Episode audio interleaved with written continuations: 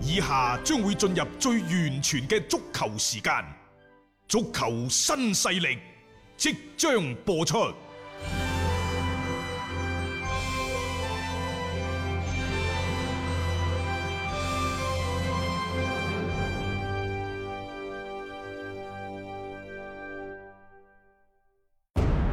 足球場，英雄地，幾多難忘時刻。攞翻住個波，從廣州太陽神到恒大富力，從東較場驚天一射到亞冠加冕，從童話變成現實，從英雄變成傳奇。最偉大嘅球員，最不可思議嘅入球，勝敗之間只有一線。神奇之處，魅力所在，一比零啊！各位，只可意會，更可言傳。足球新勢力，各位朋友好，歡迎收聽今日嘅足球新勢力。我相信大家今日一起身嘅時候，當你瀏覽所有嘅社交媒體、朋友圈、抖音等等，俾巴塞刷咗屏。係啊，對於巴塞球迷嚟講咧，呢、個一定係一個非常非常之痛苦、唔開心嘅晚上，因為喺今日凌晨，巴塞對住拜仁慕尼黑嘅歐冠半準決賽嘅賽事當中，二比八係二比八。冇冇睇錯，冇聽錯，係啊，慘敗於拜仁嘅腳底下，佢哋七十幾八十年啊，喺歐戰嘅歷史上，從嚟都未試過咁樣恥辱嘅成績，仲有擁有球王嘅美美斯。斯係喺呢一場賽事當中呢，成班波嘅發揮，你話佢好低迷咩？我覺得巴塞呢場賽事佢係想贏波嘅，戰術編排有冇失誤啊？一定有失誤。三十幾歲六名球員，三十歲以上嘅手法，你竟然打切全場逼搶，所以。其實巴塞唯一嘅機會喺邊度？有巴塞成場嘅機會點喺邊度呢？就係、佢追翻一比一，對面嘅阿拉巴烏龍咗之後，嗰五六分鐘嘅時間，巴塞有機會反先到二比一，可能嗰場波反先到二比一，個場面就唔同形啦。勢唔同晒，奈何呢？天意弄人。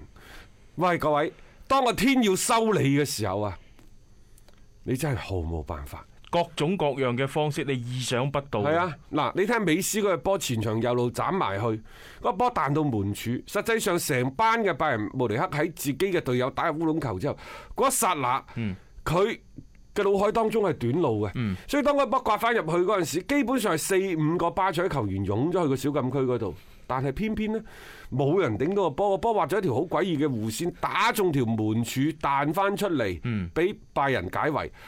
就此之後，巴塞就陷入咗一個被虐殺嘅過程。咁喺呢個過程當中呢，嗱，琴日你話巴塞嘅戰術嘅編排，誒、呃蔡迪恩佢好痴迷於呢一個全逼搶啊，全控逼搶，但係你要睇下你嗰班人，你唔係六個廿歲嘅僆仔，你係六個三十歲以上嘅球員嘅手法。所以當我哋睇翻話，喂十零分鐘嘅時候，巴塞好似係打翻以前即係零八到一巔峰時期嘅巴塞，零八到一一嗰陣時，巴塞係幾多歲啊？嗰班球員而家呢班係幾多歲你啊？咪照計咯。你係嘛當你睇到蘇亞雷斯邁住沉重嘅步伐，佢嘅嗰個突然間爆發嘅嗰下嘢仲喺度，但係如果當同對手展開一個五米甚至乎十米以上嘅奔跑嘅時候，佢已經連對方嘅後衞啊，佢都追唔上，冇話去追呢一個咩阿誒阿阿啊阿阿方方素素，大維斯嗰啲唔使講， 嗰啲唔好講啦，你就算係追阿拉巴，好吃力你都追唔上。嚇。即係一隊咁年邁嘅球隊，點解蘇亞雷斯以佢咁樣嘅能力，以佢咁樣嘅狀態，佢可以首發？嗯，我唔覺得係。但係點解佢會首發？當然佢射入咗一個波，係咪、嗯都靚但個係波當你睇到巴塞喺前邊一啲速度都冇，嗯一啲速度都冇，所以。拜仁慕尼黑琴日打得好輕鬆，喂，佢嗰條線啊，前邊嘅利雲道斯基除外之外，利雲道斯基再翻嚟防守嗰陣時，佢基本上另外嗰九個人，一個前鋒嘅門將，另外九個人，佢就收喺一個廿幾卅碼狹窄嘅空間入邊，形成咗一個非常非常之局部嘅人馬搭雜嘅局部佢嘅優勢。等於一個人海嘅牢籠啊，將你焗咗喺嗰度。點解人哋咁咁擺？嗯，因為你冇速度，係你冇你想打對方嘅身後，就算俾你打穿咗，我回追都可以，我讓你兩三步又點啫？我都追到你，係咪啊？呢個係硬傷，所以即係對於巴塞嚟講呢，琴日嗰場賽事係全今日零四呢場賽事全方位好無奈地落敗。嗯，好啦，拜仁慕尼黑俾對手追成一比一，飽食驚風散之後，上半場十五分鐘打後嘅比賽，基本上係接過咗場上嘅主動權。嗯而呢度。最關鍵一點係咩呢？成場波防線前壓，開頭我仲有少少擔心，即係前壓會唔會俾對方打身後？但你睇完巴塞，基本上冇速度之後，哦，好啦，佢喺前邊開始搶，搶到你呢，所有嘅巴塞啲球員心慌嘅。下下呢，由呢一個中場傳遞到後場後將後場傳遞到俾門將，但係偏偏如果你話琴日邊個發揮得唔好，就係、巴塞嘅門將迪斯特根，嗯最曳係佢，唔係因為佢被打咗八隻波啊而係因為佢琴日即係喺呢一個後場嘅傳導嗰度傳波嘅嗰個質量太差太差啦。嗯尤其呢，就係佢喺後防同比基啊等等嗰啲，誒、呃好多嘅心態即係真係。非常之曳，你有咁嘅心，但係你冇咁嘅力。基本上啲波呢一傳傳翻俾門將迪斯特根，然之後再反翻上去嘅時候，十有七八，十有七八個位係落到拜仁慕尼黑佢腳底啊，嗰班球員嘅腳底下，根本上人哋馬上就組織翻進攻。啊我同你講啦，我印象最深嘅都唔係話咩古天奴梅開二度啊，湯馬士梅拿喺門前搶點。啊！嗰、個波都係，嗰、個波都係。我印象最深係第四個入波，各位大家不妨呢，而家你可以去抄翻，或者我哋節目之後你可以抄翻。第四個入波，即係上半場最尾一隻嘅入波，你去睇睇佢入波真係欲哭無淚啊！因為拜仁係從左路打入去形成射門，俾你擋翻出嚟。係啊，然之後再喺左邊呢度傳，中間過到下再去到右邊，右邊再俾翻中間嘅湯馬士梅拿咁嗯一腳搶點捅射入網，亦就係個咩啊？亦就係、哇！你原來巴塞嗰條後防線係俾人哋予取予攜，啊任意妄即為係。所謂冇到一動都冇。嗯係啊，打到你散晒。可能你嘅印象最高嘅就係哇呢一個嘅阿方素戴維斯點樣啊美碾斯壓睇住佢，即係滿滿都係十年前嘅自 己。嗰啲呢已經係打到興晒即興嘅發係。揮冇錯，所以我就話第四個入波上半場最尾一個，嗯嗰下嘢呢對於美斯對於巴塞嚟講係一個摧毀性嘅入球，所以其實喺中場嗰度我睇到睇到咗好心傷嘅一幕，我唔知大家有冇感覺？嗯，就係當影住影住咗雙方嘅球員走出球員通道準備打波嘅時候，其實成班嘅拜仁已經喺通道嗰度慢慢行出球場。嗯但係巴塞嘅更衣室死一片嘅寂靜。但係鏡頭又切翻喺出邊，其嗯出邊實蔡迪恩已經行咗出去啦。係但係當其時呢，迪斯特根倚在個門邊門。門邊係嘛？嚇，啲眼神非常之迷惘。係而更加心酸嘅就係美斯坐喺呢一個更衣室入邊嗰張長凳嗰度，彎低住腰，若有所思，成個係呆滯嘅。嗰、個場情景你一睇到你心上，你知道中場休息冇咩調整，呢、個調整亦都冇任何嘅作用，因為成班巴塞呢一隊曾經嘅王者之師已經被拜仁慕尼黑徹底打敗咗。係打敗咗，即係用一個半場嘅時間已經係徹底摧毀咗呢隊嘅巴塞羅那。即係後邊點樣演進落去，點樣誒、呃更加多嘅進球嘅產生呢？我覺得嗰啲已經唔係一個最主要嘅地方嚟啦。就單單一個上半場好幾下嘅攻防當中呢，你係睇得到其實有一啲差距，你係冇辦法。去彌補嘅，即係例如我哋講到嘅嗰種嘅年齡上面嘅差距，即係大家你當唔當打，你班球員嘅陣容嘅所謂嘅厚度夠唔夠？呢啲我覺得都係一個叫幾天然嘅硬傷，亦都係積積埋埋你巴塞咁多年以嚟嘅一啲頑疾集體嘅一個爆發。美斯作為當世球王，喺二零一四到一五賽季率領巴塞攞起咗第二隻杯之後呢，琴日輸咗啦，係，即係話連續五個賽季，佢仲要用巴塞係冇入到去歐冠嘅半決賽，冇啊大家要留意喎。啊呢五年，各位，呢五年其實係美斯最黃金嘅時候。係亦就話佢從二十八歲到三十二歲，呢、嗯五年嘅時間係一個足球運動員嘅黃金生涯嗯冇錯。啊！你你就對翻 C 朗嗰陣時喺喺冇皇馬對嗰啦，三再年，啊再再對咧就 即係我我想講嘅就係當然呢個唔應該由美斯一個人去負嘅責任，但係你作為陣中最大牌嘅球星、最重要嘅球員、嗯最當世最著名嘅球員，你話你一啲責任都冇，肯定就講唔過去嘅。推托唔到嚇、嘅。你推託唔到呢個，即係無無論你係美斯嘅鐵粉又好，誒、死忠粉、腦殘粉等等都好。係咪？嗯你可以話巴塞配唔起美斯，阿根廷國家隊又配唔起美斯。嗯咁請問仲有邊隊波 係配得起可以美配斯得，配得起美斯呢？係啊係咪？誒，美斯喺巴塞更衣室嗰度，到底佢起到一個咩作用？等等呢啲，即係你足球雖然係一個集體運動，但係如果當一個人喺更衣室擁有更加大嘅影響力，佢應該為球隊作出更加多嘅貢獻，又或者佢應該帶出球隊披荊斬棘、斬棘啊，走出一片泥潭。嗯你有冇做到嘅時候啦？呢個即係。大家去思考啦。其次呢，我認為呢最主要嘅責任都唔喺美斯嘅身上，美斯係負佢應該負嘅責任。呢個管理層嘅動盪，就即係你睇下二零一九到二零二零賽季鬧劇般嘅巴塞，冇錯，我相信呢個賽季嘅巴塞一定會被釘喺佢哋俱樂部嘅恥辱史上，唔係因為琴日呢場賽事，亦都因為琴日呢場賽事。但係二比八嘅比分折射出整個賽季，又或者最近呢兩三個賽季，巴塞內部嘅各種各樣嘅動盪不安。應該講喺今日呢一場賽事當中嚟咗一個總嘅爆發。嗯，一爆呢，冇得救嘅嗰只嚟㗎，即係你感覺就係嗰，即係你因為呢啲叫積重難返啊嘛，一個又一個賽季咁積落嚟，再加上巴塞已經連續幾個賽季喺呢一啲嘅淘汰賽階段，各式各樣嘅花式作死啊，可以咁樣講嚇、又俾大轉，而家一場過俾人大屠殺啊，即係你好似感覺成隊波一下子被打到呢，就係散晒咁樣樣，零七到零八賽季嗰陣時咧，就誒、呃巴塞，大家仲記唔記得嗰年佢哋六比二嗯，狂炒喺西甲聯賽，狂炒皇家馬德里係。零七到零八賽季真係好高光嘅嗰場賽事，亦都係令到咗呢，即係老佛爺決定將美斯喺曼聯提早挖過嚟。嗯，係啊，就係嗰場賽事啊就係斯朗，啊，挖斯過朗嚟係斯朗挖過嚟係，亦就話如果嗰場六比二狂炒皇馬，意味住美斯喺呢一個誒、呃叫做係時代美斯時代嘅開始。嗯，咁樣會唔會琴日呢一場二比八意味住美斯時代嘅結束呢？嗱，呢句説話呢，我覺得講得為時尚早。美斯何去何從啊？其實喺今日都引起咗好大好大嘅討論。係。我都係覺得呢，美斯唔一定會走。如果冇一場二比八，可能佢會走。有咗佢唔走得啦。嗯，唔點解走得呢？啊點解唔走得呢？如果你而家走，你會背負住呢個罵名。嗯罵名係無論你過去十幾年，即係足球就係咁噶啦。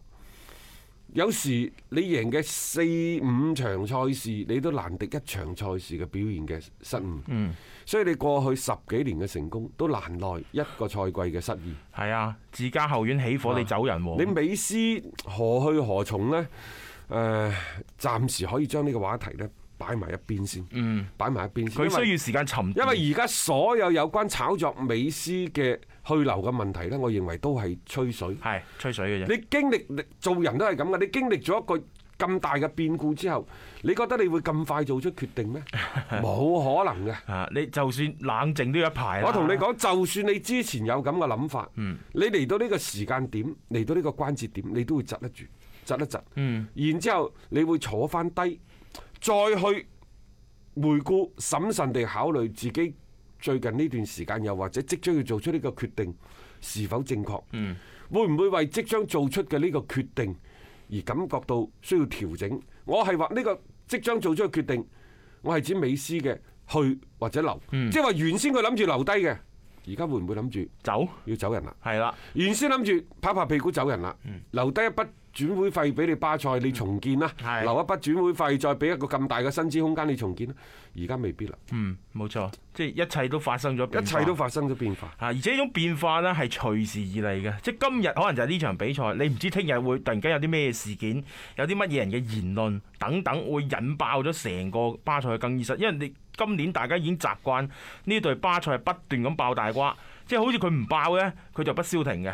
嚇一路以嚟即係一種動盪不安嘅過程當中咁樣行過嚟，到而家嚟講，只不過係一場個大敗，將好多嘢係引爆咗嘅啫。好啦，咁我哋暫且按下美斯去留嘅問題，巴塞又如何啊？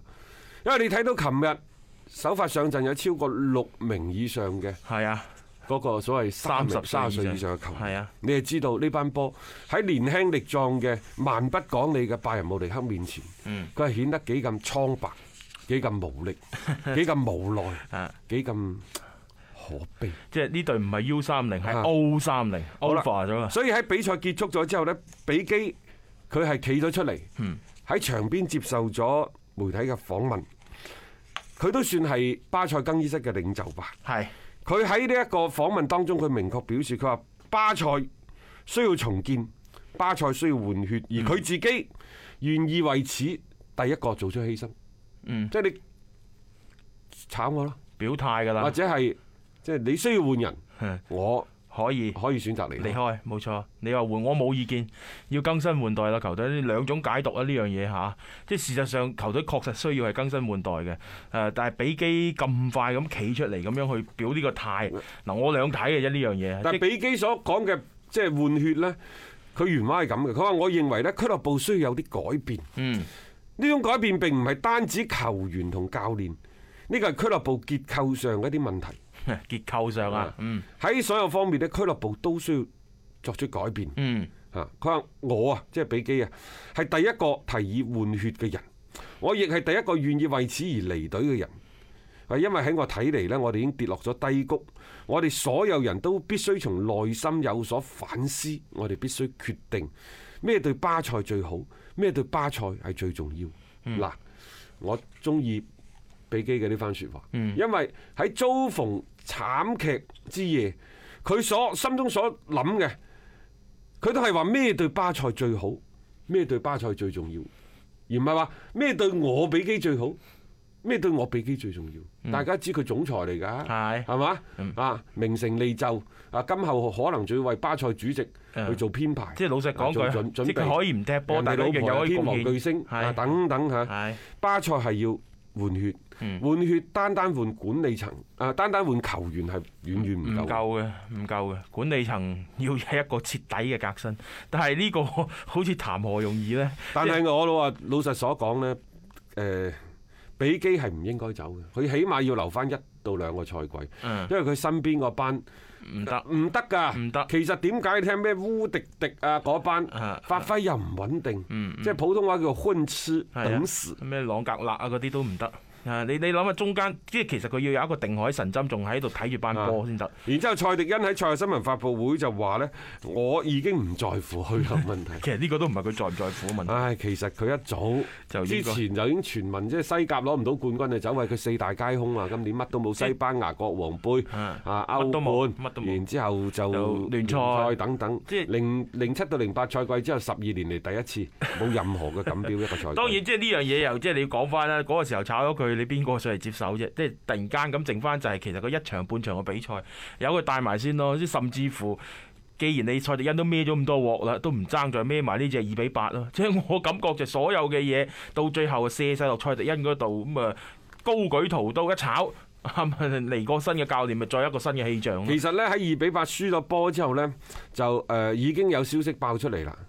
球員用用唔用，點嗯樣用，續唔續約等等，全部擺埋一邊先，先揾主教練。係蔡迪恩呢，其實佢只要即係打完呢個歐冠，佢、就可以拜拜。嗯拜拜除非佢攞到歐冠冠軍。如果以一種咁恥辱嘅方式 呢，即係要揾替罪羊，蔡迪恩亦都知道。即係唔炒唔得啊！老實講句，你難以平呢個嘅眾怒啊！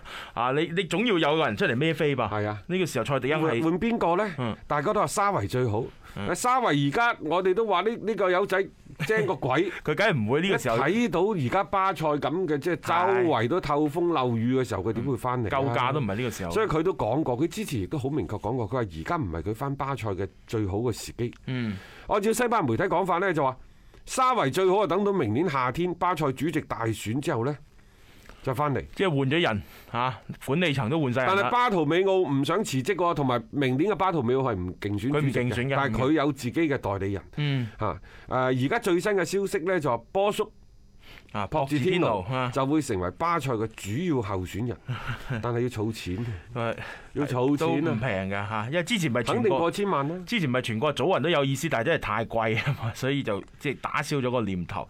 誒、我係覺得其實呢個亦都係冇辦法當中嘅辦法，因為博智天奴佢有一啲咩愛斯賓奴嗰啲背景，呢、個時候請佢過嚟教巴塞，我梗係覺得呢種嘅結合係有啲咁多即係睇落去好格格不入嗰種感覺誒、。有一間歐洲權威嘅數據統計公司就統計咗一九到二零賽季，即係歐洲足壇啊，嗯每一位球員嘅平均年薪排行榜，你亦都可以將佢理解成為呢，就邊隊波人工支出係最貴嘅，係巴塞羅那。巴塞咯，巴塞嘅平均每一個一線隊嘅球員嘅平均支出嘅人工係一千二百二十八萬美元，嗯皇馬係排第二，嗯一千一百一十五萬，祖雲達斯係一千零一十一萬就排第三。嗯嗱，再落嚟呢，曼城係第四，第五係大巴黎，嗯，第六係拜仁慕拜尼仁啊黑，啦，係第七係曼聯，嗯第八係利物浦。曼聯停同利物浦人均撐咗差唔多八十萬，差唔多係啊好，貴，我我爭好遠㗎。周遠第係嗯九係馬體會，第十竟然係阿仙奴，竟然係 阿仙奴。所以有啲有啲球隊咧，我琴日仲睇咗一份呢，就係英超嗰咩前十位嗰個球員嘅薪資排行，啊即係排第十位嗰廿萬嗰嗰班係咩人呢？夏利卡尼啊，啊呢一個嘅 M 沙拿啊，嗯啊雲迪克啊，就係呢批雲尼啊，就係呢批。係呢位，相反呢，最貴嗰個呢嗯，就係大衛力基亞。喺前邊個幾個球員前位啲球員嗰度呢，非曼聯就係曼城。嗯啊幾貴啊你諗下，係啊。幾貴所以即係你你你睇到你攞住全世界最貴嘅人工，啊亦都可能係喺今屆歐冠平均出場球員當中年紀最大嘅一隊波。所以我都話咩巴塞元老院啊，啊巴塞而家呢個馬戲團仲亂過兩年前嘅嗰個皇家馬戲團。亂好多，我感覺佢係自上而下一鑊粥咁亂，無論係美斯又好，包括斯朗都好，其實佢哋要離隊他投唔係一件容易嘅事情。啊牽一發動全身。仲有，當你睇到咗呢一個斯朗喺祖雲達斯嘅待遇之後，其實兩邊人馬都心寒。嗯作為俱樂部心寒嘅，喂大佬，我咁多錢，請你翻嚟我啊請你翻嚟，仲有啊，我成個薪資結構亂晒，其實係一次嗯巨大嘅期盼，何嘗唔係一次巨大嘅冒險呢？斯朗係咁。美斯何嘗唔係一嗯一樣樣呢㗎咋你請但係大企神喺兩返位嚟球王嘅角度，尤其企喺美斯嘅角度，喂，斯朗走咗，嗯下家唔係咁好受，唔係咁好玩嘅喎。嚇斯朗仲係一個呢，即係話叫遊合，佢仲可以憑藉住自己嘅能力，即係今時今日你話往返嘅衝刺啊、對抗啊、速度，斯朗雖然大美斯兩歲，但係可能佢都勁嘅喎。你話美斯唔勁又唔係嘅，但係美斯可能亦都需要啲隊友嗯，俾佢一啲你要圍嘅住佢幫咯，助。圍住佢咯，係啊嗯，即係過去十幾年啦，無論係巴塞抑或阿根廷國家隊，都圍繞住美斯去佈置戰術。請請問而家有邊隊 波咁將三十三歲嘅美斯迎回自己嘅陣中，再圍繞佢係啊。去打呢個戰術呢？冇錯你圍繞住佢打呢個戰術，係咪等於係巴塞第二呢？嚇！你即自己諗過係你自己睇啊，佢個結局會係點樣樣？可能以以前美斯仲有十幾年，或者你而家冇噶啦所喎。以你話佢想走，係就話好多人要請佢。嚇打開大門。但係真真正正你數翻落呢，唔好話五隻手指頭啊，三隻手指頭都冇。啊美斯選擇嘅方式呢，最好就沉默，嗯，揾個地方，係人間天堂。病埋先。啊！同屋企人好好地咁係住佢一兩個禮拜，冇錯等自己嘅心情平復落嚟。我相信無論係美斯嘅球迷、巴塞嘅球迷，都應該將自己嘅心情盡快平復落嚟，嗯盡快咁去忘記今日早上凌晨對於拜仁慕尼黑呢個屠殺。嗯啊，然之後將呢場賽事記翻住佢，終有一日捉住呢隊拜仁，將佢撳喺地下砌。當當然啦，呢、個可能係好。 好遙遠嘅事情啊！但係呢個就係足球咯，啊足球嘅賽事有時佢就係咁令人目瞪口呆、出人意外。但係你諗翻轉頭，好多時又喺情理當中，你以前種嘅因，就有今日得到嘅果。Hello，我係張達斌。每日傍晚六點到七點，我都會喺 FM 一零七七同大家做節目傾波經。而家係自媒體時代，除咗喺電台嘅節目，每一日我仲會喺抖音發布最新嘅短視頻內容。嚟抖音搜索斌哥廣播就可以揾到我啦，記得添加關注啊！另外，歡迎大家關注我嘅微信號碼，方便隨時交流。敲重點，唔係公眾號，係個人號啊！微信號碼係一三四一六三六孖五九八。一三四一六三六孖五九八。